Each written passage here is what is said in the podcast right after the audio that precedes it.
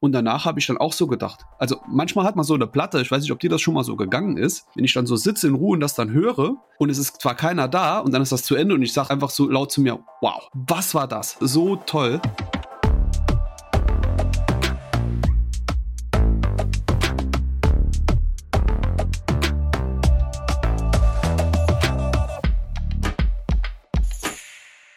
Hallo und herzlich willkommen zu einer neuen Ausgabe von Kilohertz und Bitgeflüster, dem HiFi-Podcast von HiFi.de. Denn das ist auch gleichzeitig die zweite Ausgabe unseres Plattentalks, Patrick. Hallo Patrick, guten Morgen. So sieht's aus. Hi Olaf. Ich freue mich und bin schwer motiviert. Ja.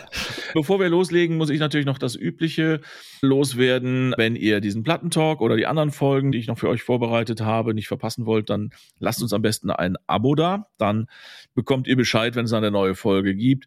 Über Bewertungen auf der Podcast-Plattform eurer Wahl freuen wir uns auch immer. Und ja, dann würde ich sagen, legen wir mal los. Patrick, du bist immer noch quasi der Gast. So gefühlt, ja. dann darfst du auch anfangen.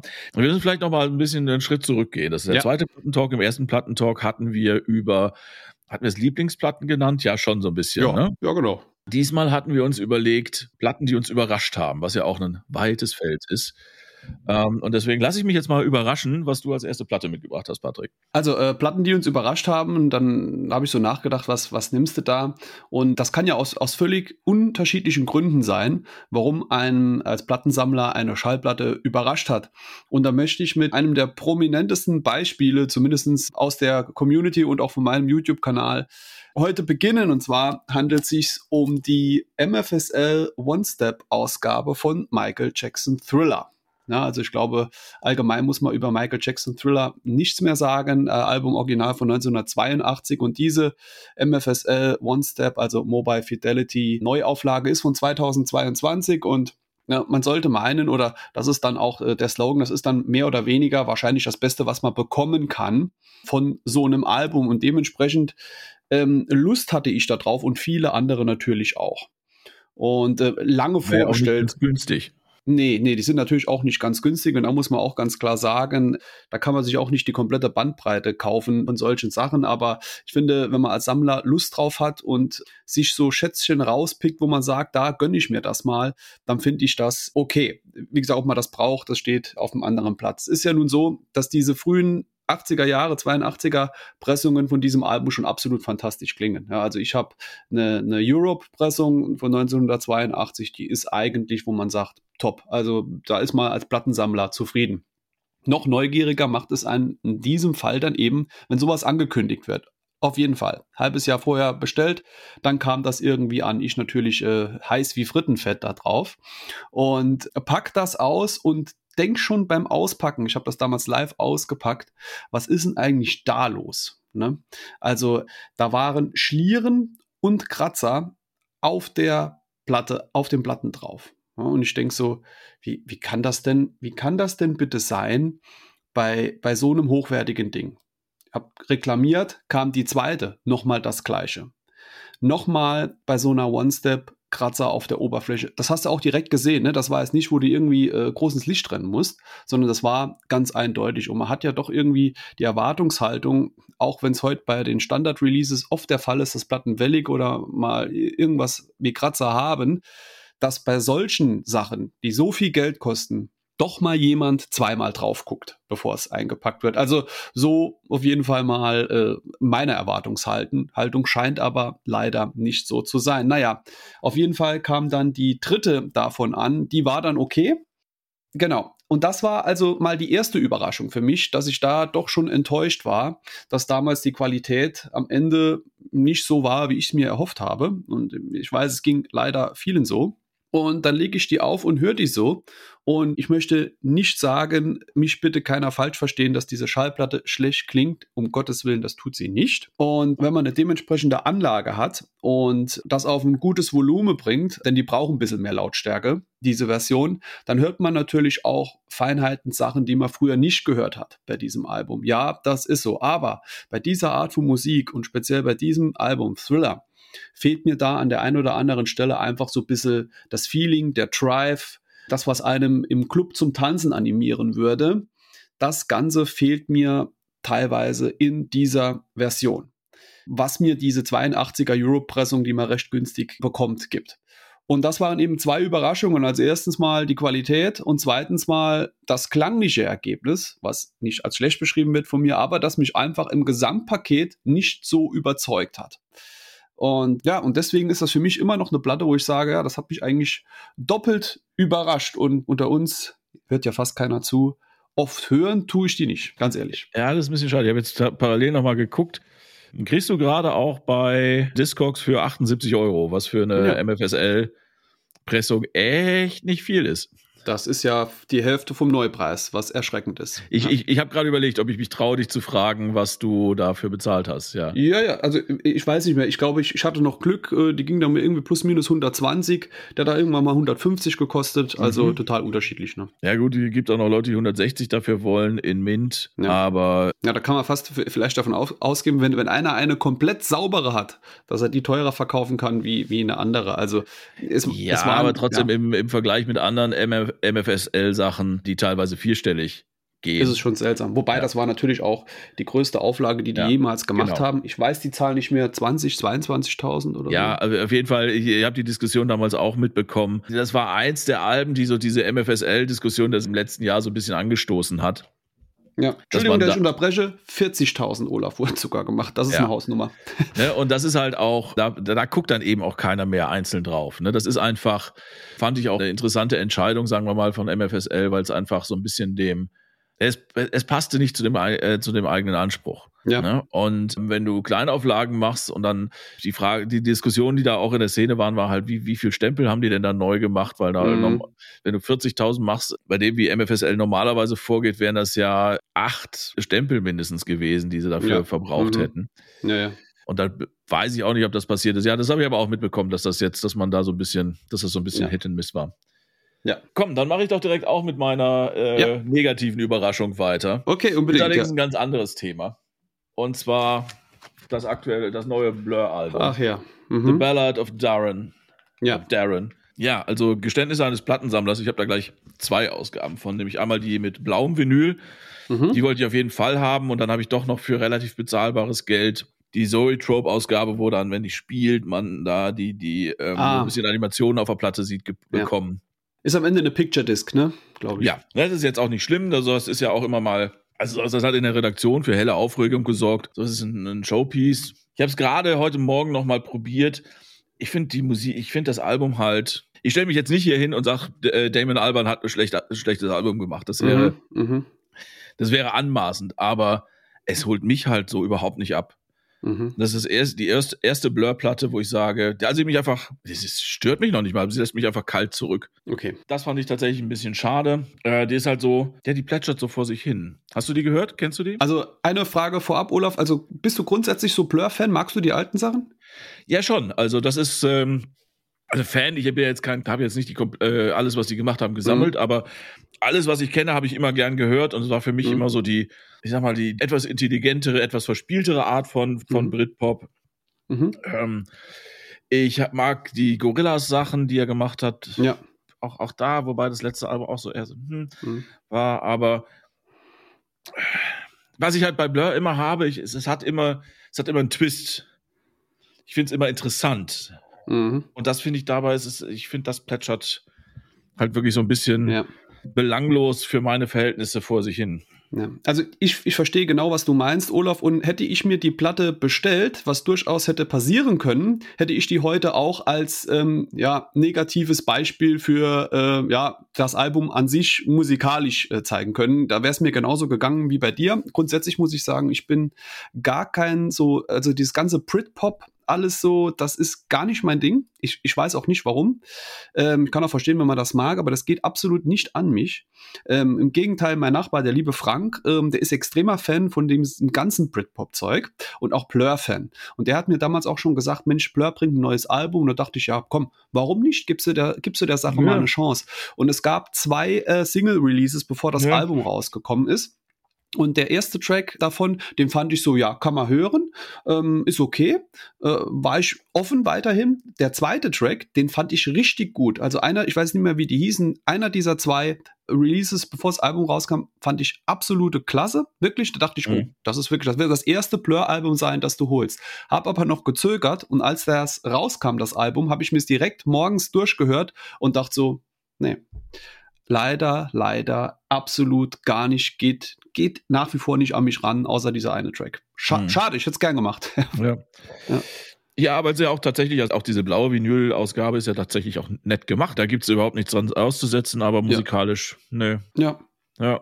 Das, ja, okay. ist wirklich, das, das, das ist halt echt immer so. Aber manchmal, wenn, wenn ich mir so unsicher bin, deswegen kann ich eigentlich im Prinzip fast gar keine Platte zeigen, die ich mir gekauft habe und später enttäuscht von der Musik war, weil, wenn ich mir unsicher bin, dann warte ich echt ab bis Freitagmorgens, ja. bis das Album released wird, hör kurz durch und bestell dann direkt in der Hoffnung, dass ich dann das noch bekomme, was ich will. Aber ja, ist so. Ja, ich weiß, was du meinst. In dem Fall habe ich halt gedacht, hey, das ist Blur, das kann schon nicht ja. so schlecht sein. Ja. Und ich ärgere mich da jetzt auch nicht drüber. Also, das nee. ist, ähm, Klar.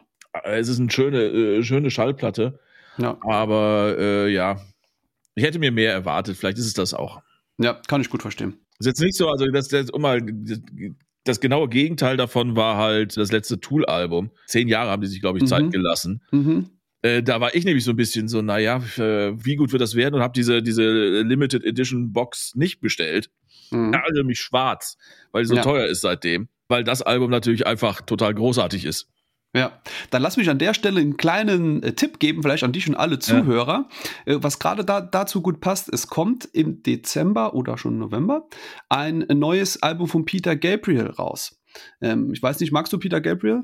Ich respektiere ihn, sagen wir mal so. Ja. Das, also ich finde ja. den absolut, äh, ein, ich halte den für ein äh, Genius ohne Ende. Das, das mit Sicherheit, ja. Ja, und das neue Album, der hat von Anfang des Jahres jeden Monat einen Track rausgebracht und ich wusste gar nicht, dass das ein Album wird. Ich dachte so, ist das ein Remix von irgendwas Altes, weil das eine heißt Bright, Brightside Remix und das andere, glaube ich, Darkside Remix. Und da gibt's auch, werden zwei Alben rauskommen. Der hat das zwei verschiedene Leute mastern lassen. Einmal einer, der das dunkler gemastert hat, so vom Feeling her dezent, und einer, der das ein bisschen heller gemacht hat. Und ich glaube, dass das ein absolutes Knalleralbum wird dieses Jahr. Ähm, wie gesagt, acht oder neun Lieder von den zwölf, die kommen, gibt es schon zu hören. Finde ich absolut fantastisch. Und das Besondere, das wird kein ähm, das wird so richtig klassisches, wie 80er Jahre Peter Gabriel Album. Ähm, auch musikalisch ist nicht irgendwie nochmal ein Soundtrack oder was Experimentelles, speziell in eine Richtung, was der viel gemacht hat die, die nächsten Jahre. Und da gibt es auch ein Boxset und ich schlage auf jeden Fall zu. Das wollte ich nur mal sagen, okay. falls jemand das noch nicht mitbekommen hat. Ja, ich, das Ding ist, ich fürchte, wenn du sagst, es kommt im November schon raus, könnte es sein, dass dieser Plattentalk dann so gerade eben zu spät rauskommt. Wir nehmen den ja relativ früh auf. Ja, das kann sein. Warten wir Warten wir einfach mal ab. Genau. Könnte aber auch Dezember gewesen sein. Also ich mache gern weiter mit meiner zweiten Platte, die mich überrascht genau. hat, Olaf. Und ähm, nun ist es ja so, dass ich eigentlich bis vor ein paar Monaten mit klassischer Musik gar nichts anfangen konnte. Und ich hatte da nichts dagegen, aber das war jetzt für mich was, ich sag mal ganz salopp für alte Leute, wobei da gehöre ich ja fast auch schon dazu jetzt. Ne? Ähm, und ich war ja in, in Japan, das haben ja inzwischen wahrscheinlich auch die letzten mitbekommen dieses Jahr. Und ähm, da waren wir auch äh, zu Gast bei ähm, diesem mehr oder weniger bekanntesten japanischen ja, Journalisten, wenn es um HiFi geht. Der ist irgendwie um die 70, Mr. Wada war, glaube ich, der Name. Und wir durften zu ihm nach Hause. Und er hat uns ähm, auf seiner Anlage seine Lieblingsplatten vorgespielt. Äh, das war wirklich ein, ein, bunter Mix über alle Genres. Unter anderem hat er auch Klassik gespielt. Und äh, ohne dass ich es wollte oder was erwartet habe, ist äh, bei mir der Funken übergesprungen bei dieser Platte. Das Ganze nennt sich Elga. Äh, Cello Concerto Jacqueline Dupré ähm, hier mit dem London Symphony Orchestra unter Sir John Bar Barbioli, Barbioli, ich hoffe, ich sag's richtig. Und äh, auf der Seite A ist äh, Cello Concerto von Jacqueline Dupré und auf Seite 2 ist Sea Pictures von Janet Parker. Das Ganze ähm, ist auf EMI hier, His Master's Voice. Und ähm, der spielt davon, von der ersten Seite von diesem Cello Concerto, einen Track. Und ich höre das so und das zieht mich komplett in, in seinen Bann. Und danach habe ich mich eigentlich mehr oder weniger geschüttelt, habe gedacht, wow, ey, was, was war denn das hier? Hab mein Handy rausgeholt, hab gesagt, gib mir bitte die Platte, hab abfotografiert, hab mir die Version abfotografiert, welche Pressung er davon hat. Es handelt sich hierbei um ein Album original von 1965 und diese Version, diese Reissue ist aus den äh, äh, aus, aus England, UK, und ist von 1980. Hat einen klasse Sound und habe ich mir direkt geordert. Und das war der Moment, seitdem interessiere ich mich für klassische Musik und habe auch wirklich richtig, richtig Spaß dran. Ist natürlich nochmal ein, ein zweites Fass ohne Boden, das man so aufmacht, wie, wie beim Jazz, ja. Aber äh, da gibt es im Moment sehr viel für, für, mich zu entdecken und auch entdeckt. Und hätte mir das vorher jemand gesagt, hätte ich auch gesagt, was ein Quatsch. Ich, anscheinend mag ich Cello. Ja, also ich finde auch diese äh, Jacqueline Dupré absolut genial. Wenn die spielt, das geht wirklich extrem unter die Haut. Hab mir auch noch was von, von ihr geholt. Bin da total auf der Suche jetzt. Also toll. Toll. Mhm wenn du sagst, so, also du, du bist jetzt, das hat dich äh, auf Klassik neugierig gemacht. Was hat das denn für, für Folgen gehabt?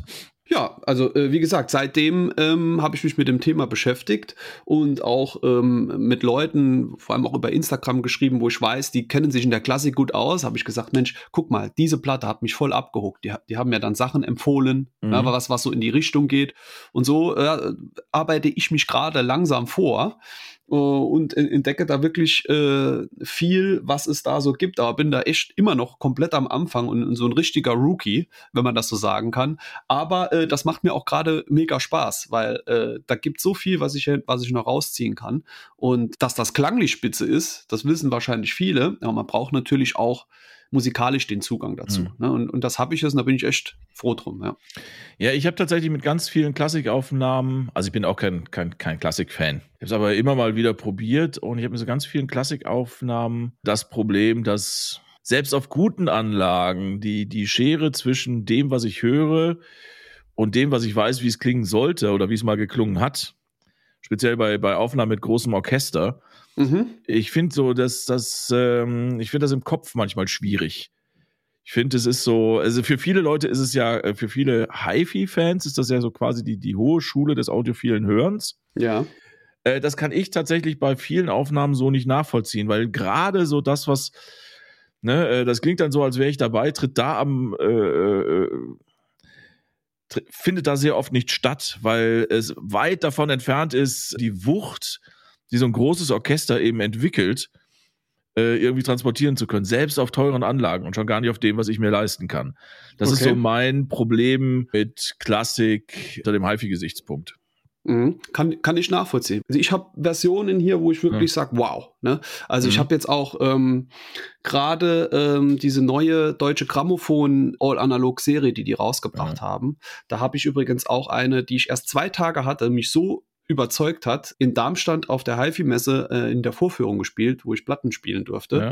Obwohl ich die erst zwei Tage vorher bekommen habe, weil ich sagte, wow. Und da war es wirklich so bei den zwei letzten Tracks, das, das war so das, das Ende der Platte. Da habe ich das so gehört und gerade das, was du gesagt hast, was dir da so gefehlt hat, war da voll da. Ja. Und danach habe ich dann auch so gedacht. Also manchmal hat, hat man so eine Platte, ich weiß nicht, ob dir das schon mal so gegangen ist, wenn ich dann so sitze in Ruhe und das dann höre, und es ist zwar keiner da und dann ist das zu Ende und ich sage es einfach so laut zu mir, wow. Mhm. Was war das? Ja. So, so halt, so, so toll. Und ähm, ja, aber ich habe auch schon welche, gerade so aus der Krabbelkiste jetzt für zwei, drei Euro geholt, wo, wo, wo mir auch das gefehlt hat, was du beschrieben mhm. hast. Klar, klar. Äh, Patrick, weißt du, was gerade passiert ist? Nee. Wir haben die, den Titel für den nächsten Plattentalk. Klassik Erzähl für Newbies. Oh ja, da kann ich, da kann ich mitmachen. Äh, und das können wir auch, Jazz für Newbies können wir auch mal machen. Ja, wobei du speziell und ich auch ein Stück weit da vielleicht schon so tief drin sind. Ich finde gerade so die, die Situation ganz interessant, dass wir da beide eigentlich nicht viel Ahnung haben. Ja, ist gut. Äh, und äh, äh deswegen, ich würde tatsächlich dann auch äh, gucken, dass ich da mal so ein paar Sachen ausprobiere. Ich habe so zwei, zwei, drei Sachen im Kopf. Ähm, ja. Okay, dann ist das das nächste Thema. Lass das nächste, machen. Die, die, Klassik für Newbies. Ja. Ja, prima. Das läuft doch. Ähm, Sehr gut. Was hast du als zweites? Jetzt überlege ich gerade, was ich jetzt als zweites nehme. Ähm, Machst du das spontan? Ich habe hier eine ganz strikte Reihenfolge. Ja, habe ich auch, aber so Reihenfolge. Beim letzten Mal habe ich die ja auch direkt durcheinander geworfen. Aber ja, ich mache mal in der Reihenfolge weiter. Ja. Ähm, hier geht es auch eher wieder um die Musik. Mhm. Und insofern ist, drehe ich hier so ein bisschen äh, Platten, die mich überrascht haben, so ein bisschen um. Das hier ist eine Platte, ich, mit der ich gerne andere Leute überrasche. Das ist die mhm. Sound from Way Out, Klammer auf, in dem Fall in einer inoffiziellen Veröffentlichung. Oh. Und zwar ist das ein, äh, eine Kompilation der Beastie Boys. Ha. Eine Sammlung von Instrumentaltracks der Beastie Boys, die so auf der so späte 90er ist es, glaube ich. Die, die, da waren auf den Alben immer mal so instrumentale Sachen drauf und die haben okay. sie unter dem Namen The In Sound from Way Out mal zusammengefasst. Da gibt es auch, glaube ich, eine recht schöne Doppel-LP-Ausgabe. Das hier ist ein ziemlich simpel gemachtes Bootleg, aber ich fand es sehr schön, weil es äh, eine französische Aufnahme, wo dann hinten drauf steht Le son hip du monde hop. Oh oui. Also kurze Frage, äh, es gibt das auch offiziell, weil du gesagt hast. Es ist auch offiziell, soweit ich okay. weiß. Okay, okay. Mhm. Und da werde ich demnächst auch mal zuschlagen müssen. Und Leute überraschen, ich lege es halt ganz oft auf. Das ganze, wenn man es von der aus der Entfernung sieht, erkennst du das Cover auch nicht. Mhm. Das ist in mhm. auch einem anderen äh, Jazz oder einem existierenden Cover nachempfunden. Okay. Und da lege ich das auf und es ist halt so sehr groovy, funky, bisschen jazzig. Das sind mhm. halt so reine ja. Instrumentalsachen und lass die Leute halt wild rumraten, wer das denn sein könnte. Auf Beastie Boys ist bisher noch keiner gekommen. Nee, aber ich meine, da ist ja auch der Gesang äh, so, ne? Da, ja, das, das ja, genau. Und es, es ist, aber es ist überhaupt kein Hip-Hop. Es, ah, okay. es, es, hat keine Hip-Hop-Beats dabei, sondern mhm. es ist einfach so, ja, so irgendwo zwischen, zwischen Jazz und House. Hat das so einen chilligen, so einen sehr, chilligen sehr Vibe? chillig. Ja, mhm. total. Mhm. Total. Ähm, und ich habe es jetzt hier auf, äh, auf, auf Vinyl, die kenne ich, Aufnahme kenne ich tatsächlich. Äh, ich glaube auch schon seit den 90ern, weil ein guter Freund von mir nämlich genau das auch gemacht, mit mir gemacht hat und meinte, ja komm, du magst kein, äh, äh, hat die CD aufgelegt damals und die gespielt. Ja. Ähm, und hat mich raten lassen und seitdem begleitet mich dieses Album in der einen oder anderen Form. The In Sound from Way Out, Instrumental Music composed and performed by Beastie Boys. Ja, auch, auch noch nie gehört. Aber ich meine, äh, Beastie Boys natürlich cool, äh, mag ich auch total gerne. Aber ich frage mich jetzt, Olaf, wie, wie bist du zu dem Ding gekommen? Ja, wie gesagt, mein ein Freund hat mir vor, vor Jahren, haben uns über die Beastie Boys. Achso, ein Freund hat die CD gehabt, ja, sorry, ja, ja, ja, ja, ja klar. Und dann habe ich die irgendwann mal wiederentdeckt für mich. Halt, ich glaube, auf irgendeiner Börse, ja. Noch nie was davon gehört. Ich frage mich jetzt auch, ist das denn, wenn man jetzt irgendwie in den Streamingdiensten bei Beastie Boys guckt, ist das da drin? Werde ich gleich mal checken, aber ich glaube schon. Ja, wäre auch, weil, ne, irgendwie. Warte, das schauen wir doch gleich mal nach. Ja, die In Sound Out ist als Album Cool. Spotify. Dann kann man ja da mal. Äh, auch wieder, das, da muss man so ein bisschen drauf achten, ähm, eine andere Playlist. Also einfach komplett andere Reihenfolge. Ich glaube, sind alle dabei, aber eine komplett andere Reihenfolge als auf okay. zumindest die Aufnahme, die ich habe. Ah, genau. Es gibt ein Album von Perry and Kingsley mit dem gleichen Titel und dem gleichen Coverart. Ah. Und das haben die Beastie Boys einfach übernommen. Ja. Na gut, ich, ich, ich guck's äh, für die Shownotes nochmal in Ruhe nach, aber ich bin mir sehr sicher, ja. dass es davon auch eine ähm, ganz reguläre Ausgabe gibt. Warum ich ausgerechnet jetzt einen, einen Bootleg habe, irgendwann mal aus der Grabbelkiste, glaube ich, auch gezogen, ja. Okay. War der wahrscheinlich auch nicht bewusst in dem Moment, ne? Äh, ich glaube, das ist schon zu einem, ist zu einem Zeitpunkt gewesen, wo ich mich damit auch gar nicht so sehr beschäftigt habe. Und allein ja. dieses, dieses französische Cover oder diese, äh, diese französischen Liner Notes hinten drauf fand ich sehr, sehr lustig. Und, und Le Son Hüb, Hip du Monde Hop, also das ist einfach, ich finde, daraus muss man ein T-Shirt machen. Klingt stark, ja, auf ja, jeden Fall, ja. da hast du recht. Pass auf, meine dritte Platte, und das ist jetzt eigentlich wieder was, ähm, was mir im Prinzip, was mich in dem Sinne überrascht hat, dass es mir den Zugang zu etwas eröffnet hat, wo ich eigentlich dachte, ähm, ich mag's nicht oder ist mir egal. Und zwar handelt es sich um äh, diese Platte von The Smile, A Light for Attracting Attention.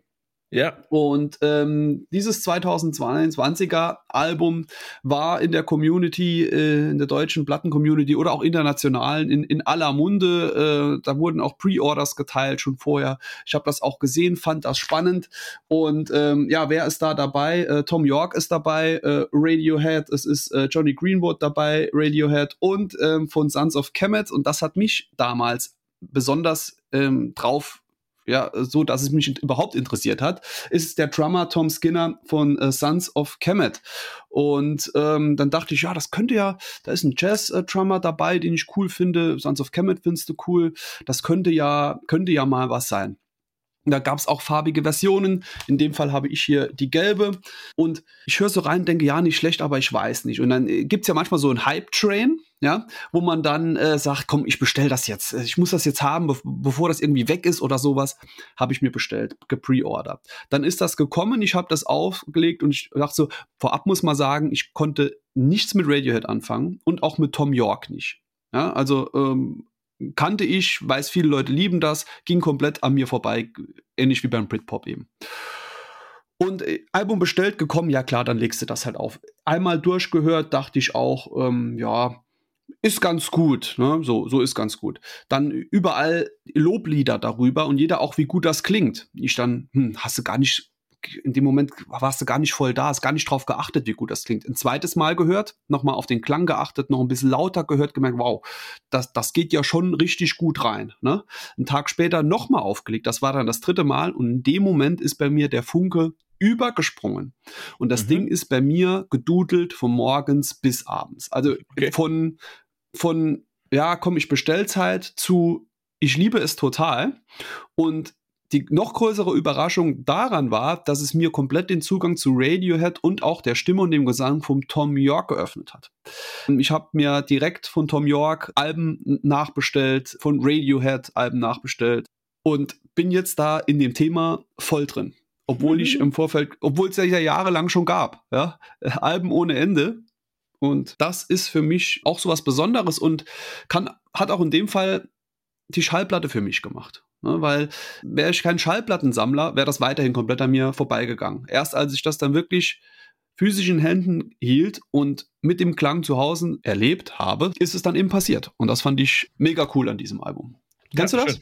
Äh, ich kenne es tatsächlich. Ich bin mir relativ sicher, dass ich das schon mal irgendwo auf einer, auf einer Messe oder sowas gehört habe. Also das Cover kenne ich definitiv. Ja. Wir sind ja natürlich auch so äh, Electronic, Indie, Rock Alternative-Richtung so. Ja. Ne? Aber ich hab's nicht und äh, bin aber jetzt neugierig und hab's direkt bei Discogs auf meine ja. Watchlist gesetzt. Also unbedingt, Olaf, ich muss zugeben, mir kommt's inzwischen aus den Ohren raus. Ja, das macht's aber nicht schlechter, weil das ne, wirklich äh, überall ist das gelaufen. Also das war auch so ein Album, das nicht nur zu Hause gelaufen ist, sondern auch im Auto ohne Ende. Ne? Meistens ist das bei mir unterschiedlich. Meistens habe ich Musik, äh, die ich mir nicht auf Platte kaufe oder weiß, dass das wahrscheinlich klanglich nichts Tolles ist, die höre ich beim Sport oder im Auto ohne Ende und andere schaffen es dann, die höre ich meistens nur zu Hause in Ruhe. Und bei dem war echt beides und deswegen kann ich es nicht mehr hören, aber ich würde dir das unbedingt und auch ganz zwingend, das habe ich immer zu jedem gesagt, mindestens dreimal komplett in Ruhe hören. Ja, falls man beim also ersten Mal denkt, ich weiß okay, nicht. Okay, man braucht da also ein bisschen Zeit für. Ja, ja ich bin gespannt. Sein. Also werde ich mir auf jeden Fall mal, die gibt es auch auf Streamingdiensten zum Reinhören. Na klar, na klar. Das, ich dann das war, also das war mit Sicherheit machen letztes Jahr ähm, eins der verbreitesten Album, Alben in der, in der Plattenszene, international und auch deutsch. Also es gibt fast keinen äh, Podcast oder YouTuber, den ich geguckt habe, wo das nicht äh, irgendwo zumindest in den Top 10 gelandet ist. Ja, meine ich mich richtig zu erinnern, dass du so eine so in den 90ern so eine Emo-Core-Phase hattest? Ja, ähm, Anfang 2000er eher so. Ja. Ja. Sagt dir das was? Nee. Ich, mir nee, auch nicht. Aber klingt, klingt vom Namen Indian Summer, klingt wie so eine typische Band. Ja, ja. genau. Ich lese jetzt mal vor. Indian Summer, Giving Birth, Birth to Thunder. Ähm, das ist ein Album, da, die habe ich im äh, Bull Moose äh, Plattenladen in Portland, Maine gekauft. Da war ich aus, aus anderen Gründen, Aha. hatte halt ein bisschen Zeit.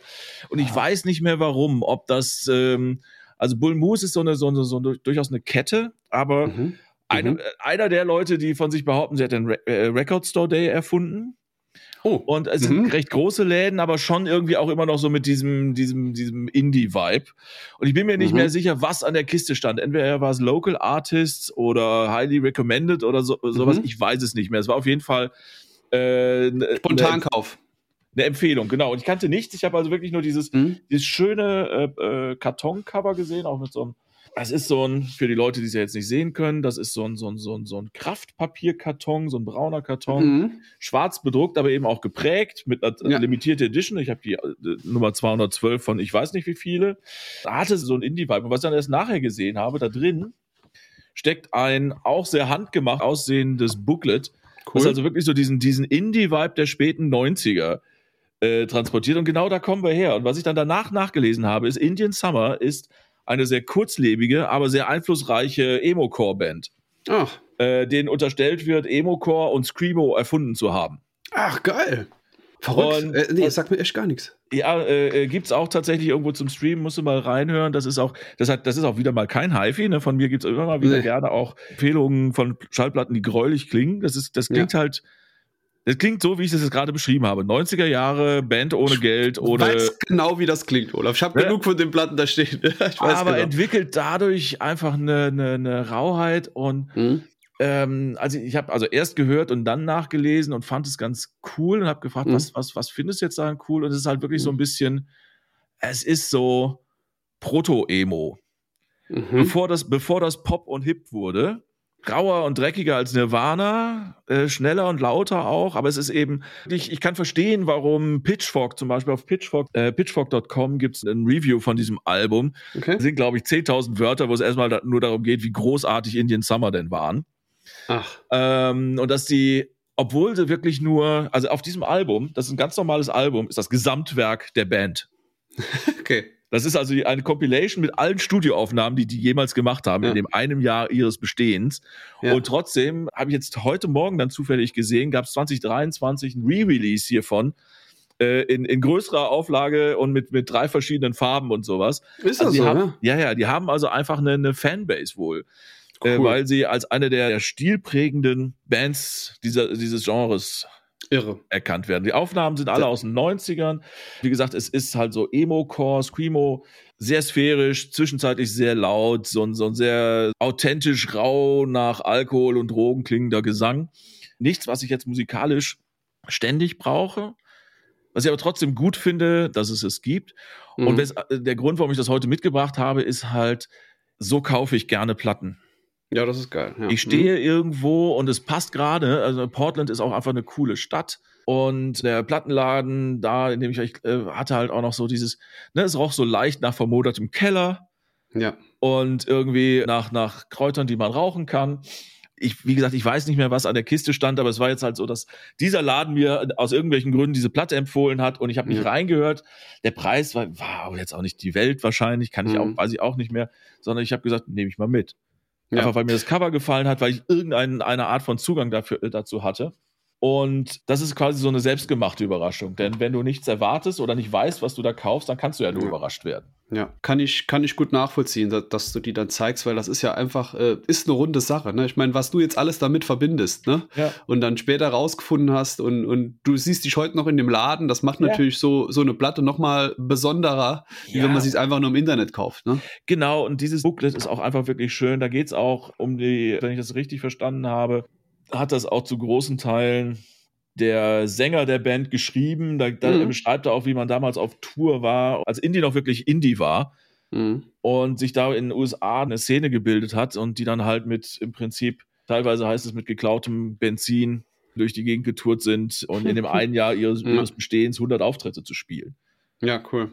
Ja, ja, also eine sehr schöne Entdeckung, die halt, also da wäre ich im Leben nicht drauf gekommen, sondern es muss sowas muss zufällig passieren. Ja, das finde ich, finde ich top. Und wie, wie, du schon gesagt hast, ich bin ja sehr, sehr offen für diese Art von Musik und ich frage mich, äh, während du so erzählst, wieso ich das nicht kenne.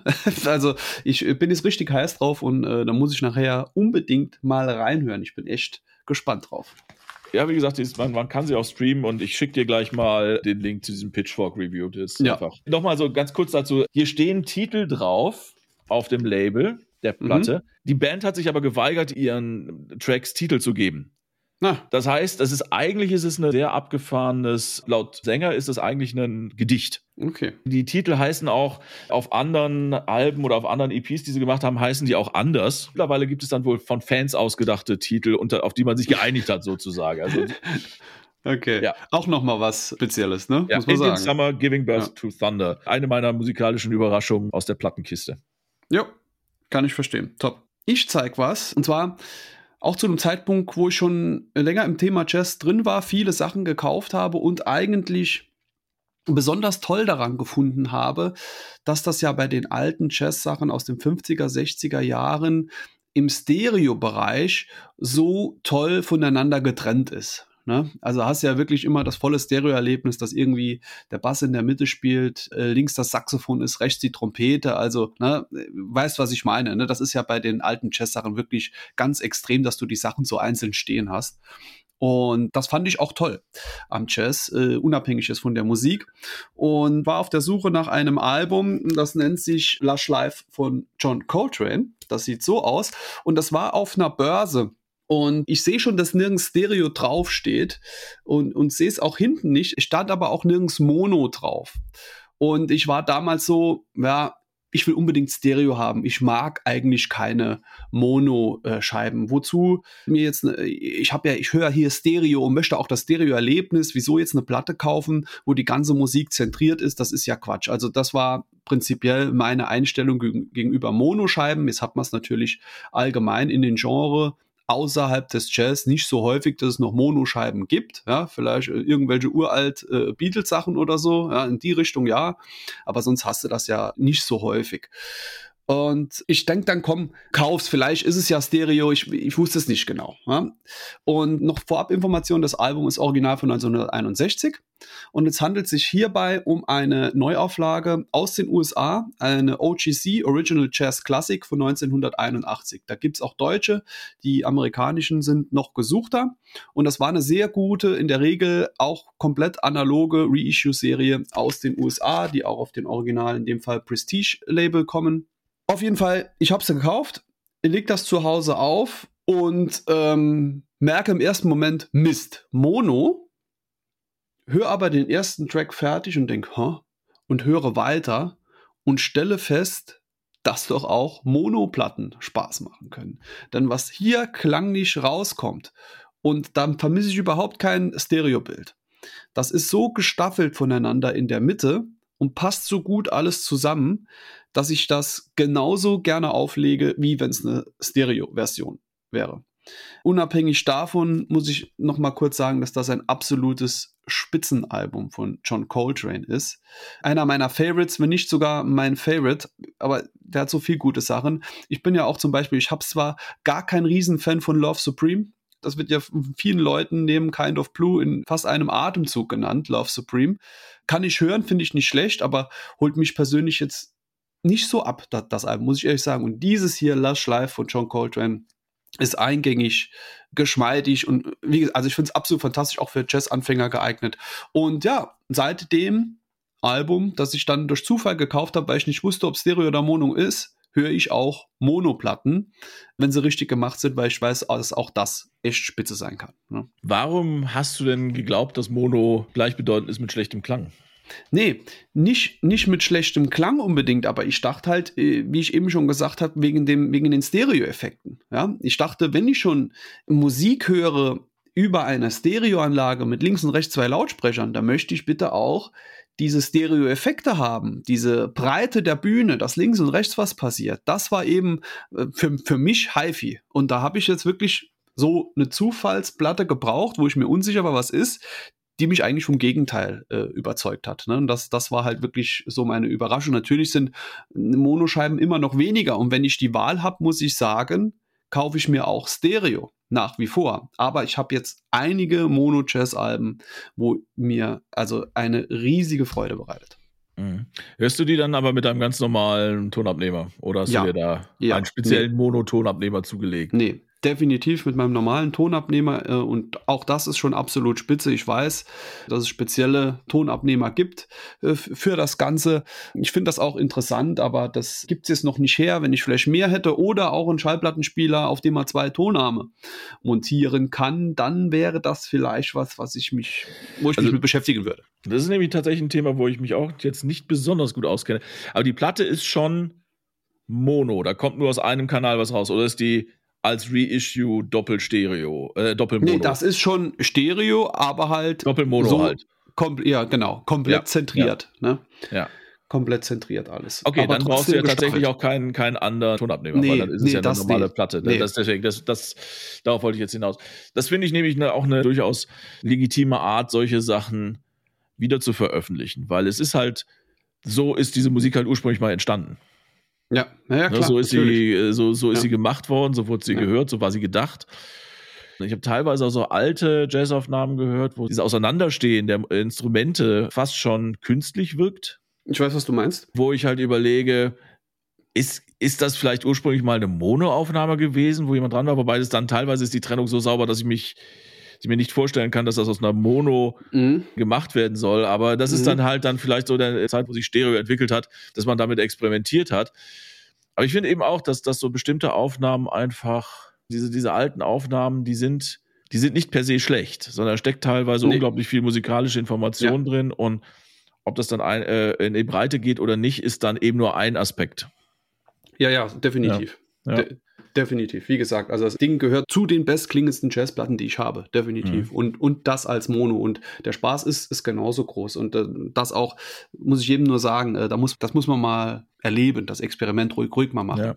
Äh, nicht das Label, sondern diese Serie, diese was was Classic Jazz Live. Ne? Wie, wie, äh, wie Original das? Jazz Classics, OGC. Ja, ja stimmt. Ähm, hast du da noch andere Sachen von? Ja, ja, ich habe, ich habe viel, leider, leider nur, glaube ich, die und noch eine aus der USA OGC-Serie, aber die sind auch nach Deutschland ähm, geschwappt und dann wurde das gemacht in Deutschland. Da steht dann hinten immer neben OGC noch drauf Bernhard Mikilski, Mikulski, das weiß ich nicht mehr, auch sehr bekannt, der diese deutschen OJCs gemacht hat. Die sind auch gut. Das muss man sagen. Also hier auch als Tipp, also solche 80er Jahre Reissues von Jazzalben, die man teilweise noch zu okayen Preisen bekommt, äh, wenn da OJC äh, draufsteht, da steht dann auch meist an der Seite eine Nummer mit OJC. Und da kann man davon ausgehen, dass es wahrscheinlich gut ist. Und das noch abschließend dazu: Craft Recordings, das Label Craft, hat jetzt dieses Jahr diese Reissue-Serie neu aufgelebt und macht nochmal OJCs neu. Quasi. Okay. Da gibt es jetzt schon ein paar Titel.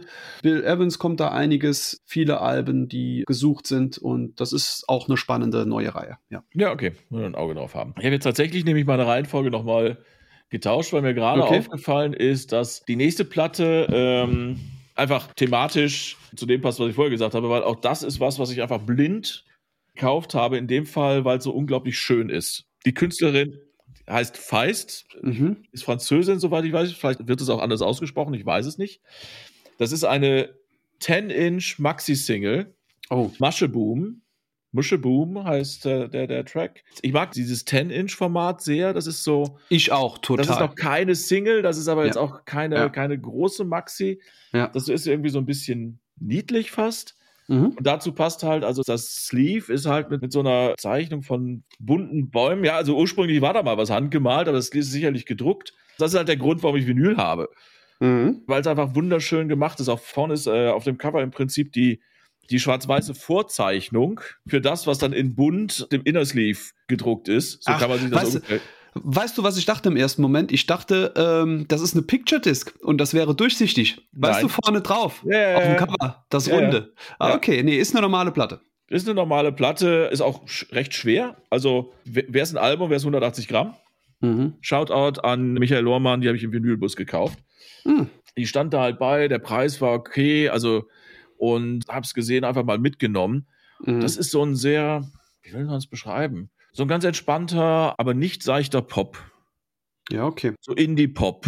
Ja. Sage ich jetzt ich, mal. Ich, ich muss noch mal reinhören. Ich kenne die Künstlerin vom Namen her und auch, aber ich habe da auch schon mal reingehört, aber ich habe es jetzt nicht mehr im Ohr, bin ich ehrlich. Ja, ja also äh, bei Disc, äh, Discogs läuft es unter Trip Hop und Downtempo. Ich finde es für Trip Hop eigentlich ein bisschen zu, zu, zu poppig, aber es, mhm. es geht so in die Richtung. Also es ist so ein so Indie Trip Hop, sowas in der Art. Mhm. Ist jetzt auch nichts, was ich ewig höre, ist aber eine, eine also auch weil es einfach schön gemacht ist, mhm. ist was, was ich immer mal wieder sehr gerne in die Hand nehme und dann halt mhm. auch mal auflege. Das macht halt Arbeit, weil es sind auf jeder Seite nur zwei Tracks drauf. Mhm. Ne? Also das, das ist kein langes Vergnügen. Mhm. Aber das, was da drauf ist, ist musikalisch auch sehr schön. Ja, Feist, werde ich noch mal reinhören. Ich muss auch definitiv sagen, ich habe es ja auch gesagt, hast du es am Anfang gesagt, dieses, dieses 10-Inch-Format finde ich absolut spitze. Wirklich jetzt. Also ich habe leider nur eine. ich habe leider nur eine. Und zwar ist das äh, von, aus Frankreich von, von Sam Records, auch so ein ähm, sehr hochwertiges äh, Reissue-Label.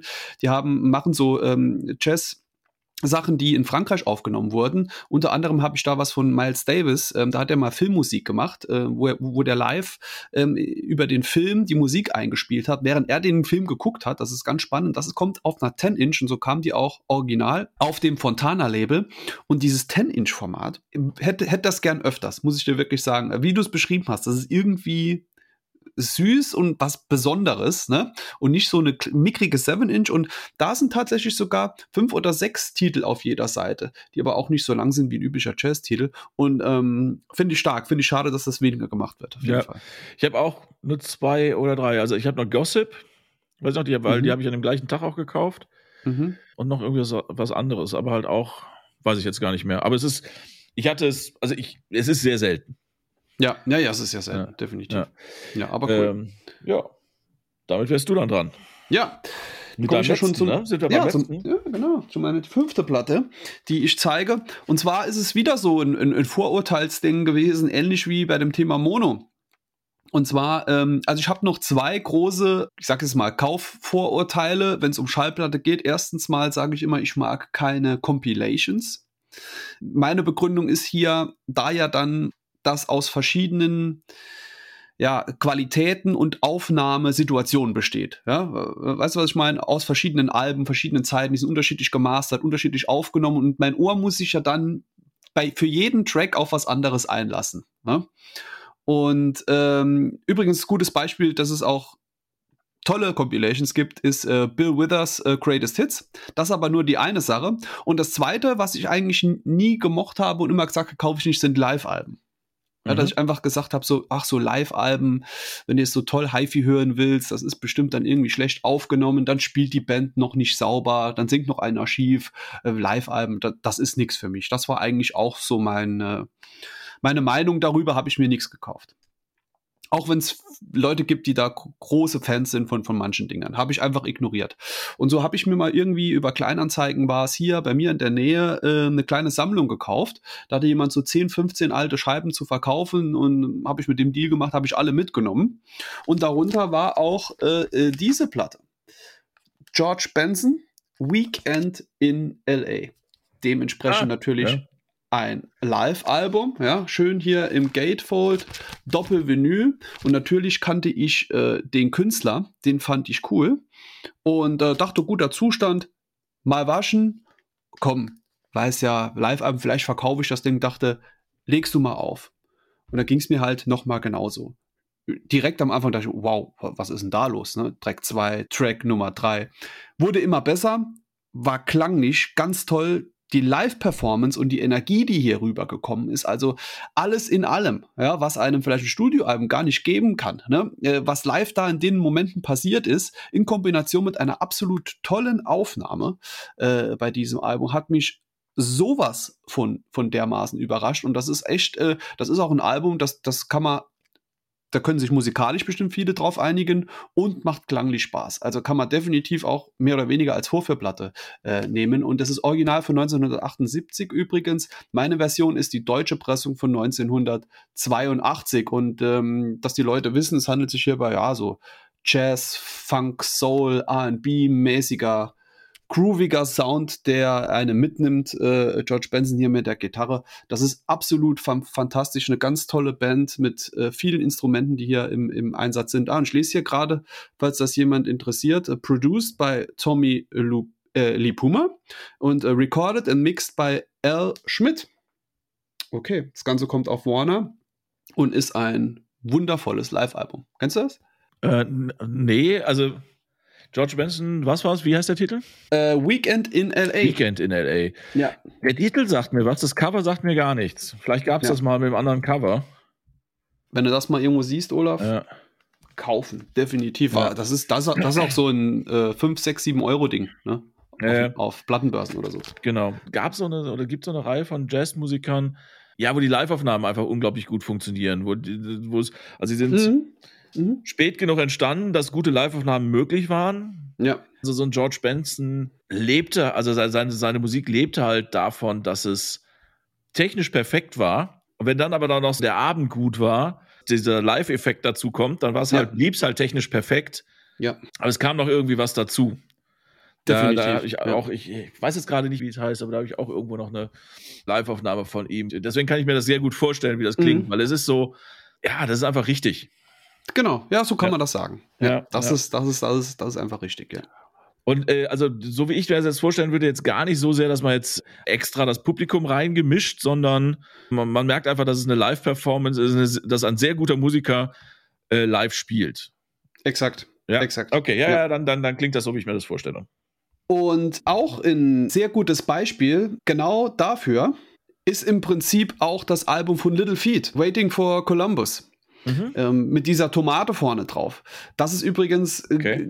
das macht genau das gleiche richtig wie dieses äh, George Benson-Album. Also vielleicht kennt einer das. Äh, musikalisch ein geiler Abend, tolle Performance, klang nicht super. Also das ist ja, und nur, dass du, ich zeig dir, was ich meine, hier mit der Tomate in der äh, Hängematte. Das ist ja, ja, ja, ja, ja, ja, das, ja. Äh, genauso ein irres gutes Live-Album, was mich ja ebenfalls nochmal eines Besseren belehrt äh, bezüglich Thema Live-Alben. Ja. Ja, jetzt hast du mich gerade auf eine Quest geschickt. Okay. Und ich fürchte, wäre? Wird, also ich fürchte, das wird teuer werden. Das, das habe ich nämlich, glaube ich, nicht mehr. Und das muss ich, glaube ich, neu kaufen, um mir das. Was denn? Ich musste jetzt gerade an eine Bruce Springsteen-Box denken. Okay. Bruce Springsteen and the E Street Band live 1975 bis 85. Ich weiß, die habe ich mal besessen. Ihr dürft jetzt alle ausrechnen, wie, wie, wie alt ich da war. Mhm. Ähm, ich fürchte, die ist äh, irgendwann ähm, entweder in grauenvollem Zustand noch irgendwo in der Ecke mhm oder äh, äh, verschütt gegangen. Ich oh. weiß aber, ich kenne aber die Aufnahme nach wie vor und ich finde, dass die, die, die, die das, was wir gerade gesagt haben, so sehr gute Musiker, die dann live, wo dann live noch was dazukommt. Mhm. Und wenn du da solche Musiker in einer Band zusammenfasst, und das nichts anderes ist die E Street Band, ja, das sind ja absolute Könner ihrer Instrumente mhm. gewesen, muss man in, in, in mindestens einem Fall jetzt mittlerweile schon sagen. Mhm. Und äh, wenn das Ganze dann noch im Bandzusammenhang passiert, dass du merkst, dass sich, also es ist ja eine Rock, eine, eine, eine Hintergrundband für einen Rockmusiker, so. Ja. Äh, aber was die sich da live teilweise zuwerfen, quer über die Bühne musikalisch, äh, habe ich als eine sehr tolle Sache in Erinnerung. Das muss ich aber jetzt mal, also ich werde mich auf die Suche nach diesem Album begeben. Ja, cool. Oder nach dieser Sammlung. Das ist also so ein Karton gewesen, wo vier Platten, fünf Platten, glaube ich, drin waren. Mhm. Wenn ich es nicht mehr habe oder der Zustand graulich ist, werde ich die, glaube ich, antiquarisch mir noch zulegen müssen und das mal nachhören müssen. Das habe ich, ist tatsächlich so eine der, der Geschichten, oder es hat mich geprägt. Zu der Zeit habe ich selber ein bisschen äh, versucht, Gitarre zu spielen und äh, in der Band zu spielen und wie da einfach so ein, so ein Dialog zwischen Musikern entsteht. Ja. Spontan. Ja, Fand cool. ich sehr beeindruckend. Ich weiß, was du meinst. Äh, mir sagt das nicht. Ich, ich kenne die, kenn die Version, das Album nicht. Aber siehst du mal, hast du wieder äh, mindestens eine Sache was gebracht, dass, ich, dass wir hier zusammensitzen, dann bist du ja. da wieder jetzt drauf gekommen. Ne? Genau, und ich Geld ausgeben werde. Super. Äh, ja, gut. Aber apropos Geld ausgeben, kommen wir mal zu meiner letzten Platte. Ja? Ja. Äh, auch eine Überraschung. Äh, auch wieder aus, auf eine andere Art und Weise. Das Stichwort hier ist Beifang. Das mhm. kennen wir alle. Mhm. Ich, ich, habe halt bei Discogs bei einem Händler bestellt. Da gab es, ich weiß nicht mehr, was es war, zu einem Preis, der in Ordnung war und es kostete halt Versand. Und dann hat Discos ja weit, kann man ja draufklicken und sieht, was der noch so hat. Und dann habe ich halt mal mhm. geguckt, was hat denn der noch so, weil wenn ich schon mal Versand bezahle, ja. dann kann man ja auch mal. Ja. Und irgendwie ist mir dafür, ich glaube, acht oder neun Euro Weather Report Sweet Nighter ah, in ja. den Warenkorb gerutscht. Ah ja. Weather Report, sagt ihr was? Ja, ja. Ne, mhm. Ne, so Jazz Rock, Fusion Rock. Ja. Äh, ich finde es auch immer irgendwie, also bis auf diesem Album auch sehr funky. Das war also wirklich nur so, ja, komm, dann lege ich die auch noch da rein. Mhm. Der Zustand ist, also außen, das, das, das Cover, aber das war auch in der Beschreibung drin, das Cover ist nicht mehr schön, aber es ist original von 1973, eine CBS-Pressung, ja. die holländische Pressung. Die ist auch, wenn du da bei, bei Discog äh, nachschaust, ist die auch jetzt nicht, das ist also auch einfach eine 8-Euro-Platte. Ja. Aber halt schön mit dem, mit diesem Sunburst CBS-Logo, ja. was sie in den 70ern hatten. Und halt eine, eine, eine Platte aus einer Zeit, wo ja, wo Platten noch ordentlich ge gemacht waren, ist jetzt nichts besonders ja. Schweres, ist einfach eine Standardplatte, legt die auf und dann kommt der erste Bläsereinsatz und es pustet dich einfach weg. Ja, glaube ich direkt. Also eine über überraschend audiophile Platte. Ist mhm. jetzt vielleicht übertrieben, aber das ist halt, bringt, also musikalisch wusste ich so ungefähr, was mich erwartet. Das ist jetzt nichts, was ich täglich hören würde, aber sowas, was hin und wieder mal Spaß macht. Und ja. klanglich hat die mich mal wieder überrascht. Wie gesagt, das ist eine mittelmäßig gut gepflegte Platte aus den 70er Jahren die aber ist geil. jetzt, die ist über 50 Jahre alt, ja. offensichtlich auch gespielt, aber nicht viel und dafür einfach eine, eine, sehr interessante Geschichte. Das ist so eine Platte zum Wachwerden. Mhm. Ich glaube, ich habe im letzten Mal äh, von dem Guardians of the Galaxy Soundtrack ja, erzählt. Genau. Ja. Ne? Und, und so von der Stimmung her ist das auch so. Das ist halt so, das legt man auf und es macht gute Stimmung. Und das war halt wirklich totaler Beifang. Das war die, die letzte Platte, die ich in den ja. Warenkorb gelegt habe, so ja, wa warum nicht? War auch die letzte, die ich dann rausgeholt habe und es war letzte Woche erst, oder vorletzte Woche, hab die mal aufgelegt und war sehr begeistert. Das ja. war schön einfach. Ja, das macht schon Spaß, solche, solche spontanen äh, Funde oder, oder Zufallsfunde. Aber ich möchte gerade noch sagen zum Thema äh, Discogs und Beifang weil vielleicht weiß der ein oder andere das, das nicht. Da vielleicht noch, noch ein kleiner Tipp. Und zwar macht es immer Sinn, wenn man bei Discogs nicht nur seine Sammlung pflegt, sondern auch seine Suchliste pflegt. Weil das Gute ist dann, wenn die Situation kommt, wie du sie jetzt gerade beschrieben hast, Olaf, dass mal irgendwo eine spezielle Platte sich bei einem Händler bestellt, die vielleicht teilweise, keine Ahnung, 1000, 2000 Platten gleichzeitig im Angebot habe, das dann manuell zu durchsuchen, was die noch im Angebot haben, um da so einen Beifang zu machen, kann äh, sehr ermüdend sein. Ja. Und das Gute ist, wenn du eine große Suchliste hast von Platten, die du sowieso willst, dann kannst du wirklich, wenn du auf den Händler gehst, wählen, welche Platten hat der im Angebot, die ich suche. Und das finde ich ganz geil. Ja, steht ja? sogar noch, also die wissen schon, was sie da tun. Da steht sogar, unter dem, dem Händlernamen steht dann, glaube ich, sogar drunter, äh, äh, hat so und so viele Platten von deiner Wishlist. Genau, ja. Und das also, finde ich einfach ein, ein, ja. ein, mega cooles Feature, warum man diese Suchfunktion ruhig benutzen sollte bei Discogs. Ne? Für, für solche genau. Situationen finde ich es klasse. Genau. Aber trotzdem, in dem Fall habe ich mir halt die Mühe gemacht, ein bisschen durchgeklickt, um noch ja. so und, und bin halt auf die Weather Report äh, Suite Leiter ja. gekommen. Ja, stark. Werde ich auch noch mal reinhören, Olaf. Bin ich jetzt noch mal neugierig. Auf jeden Fall. Ja, siehst du, habe ich dich auch neugierig gemacht. Ja, definitiv. Das Thema für die nächste Folge haben wir auch schon. Und ja. zwar haben wir äh, Klassik von Newbies. Ne? Ja. Einsteiger, Rookies, wie man sagen will. Ja, da ja. bin ich auch gespannt. Da können wir zwei Männer ohne Plan äh, machen sich auf in den Klassikbereich. Finde ich gut. Ja, aber ja, so geht es vielleicht auch, auch, auch viel. Ne? Ich glaube, da werden wir auch ein bisschen Ärger für kriegen. Weil, aber nein, das heißt Ärger dafür kriegen. Aber wenn wir vielleicht, das Internet belehrt ja ganz gerne mal. Ich fürchte, Na klar. da werden wir sehr viel anders zum belehrt werden geben. Das, das aber das ist so ein bisschen ja die Idee dahinter. Und, ja, das ähm, ist ja auch ähm, gut. Dann bekommen wir, bekommen wir mit Sicherheit noch, noch ein paar Tipps, Olaf. Und ich sag mal, es geht ja auch nicht darum, unser Expertenwissen darzustellen, sondern ähm, den Einstieg. Ne? um mal zu sagen, wie, wie, wie ist denn das, wenn man, wenn man so gar keine Ahnung davon hat? Und äh, über den einen oder anderen äh, Tipp äh, sind wir bestimmt dankbar später. Ich bin gespannt. Ja, ich bin, ich bin selber mal gespannt, was für Platten ich. Ich besitze aktuell auf Vinyl eine Klassikplatte, vielleicht zwei.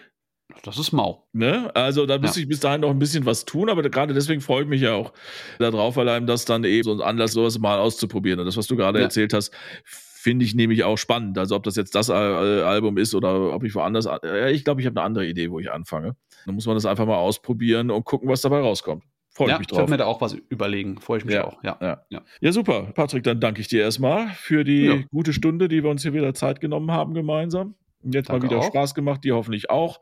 Definitiv. Euch zu, beim Zuhören natürlich auch. In zwei Wochen gibt es dann die nächste Folge von Kilohertz und Bitgeflüster. Nicht mit dem Patrick, da haben wir noch keinen festen Termin. Ja, den denken wir uns noch aus und schreiben den dann auch in die Show Notes. Bis dahin, genau, lasst uns ein Abo da, lasst uns Bewertungen da auf der Podcast-Plattform eurer Wahl oder schickt uns eure Wünsche, Themenideen, Anregungen oder gerne auch äh, Kommentare, solange sie nett bleiben, an bitgeflüster.hifi.de. Und ja, wir hören uns in zwei Wochen wieder bei der nächsten Ausgabe von Kilohertz und Bitgeflüster, dem HiFi-Podcast von HiFi.de. Bis dahin. Ciao, ciao.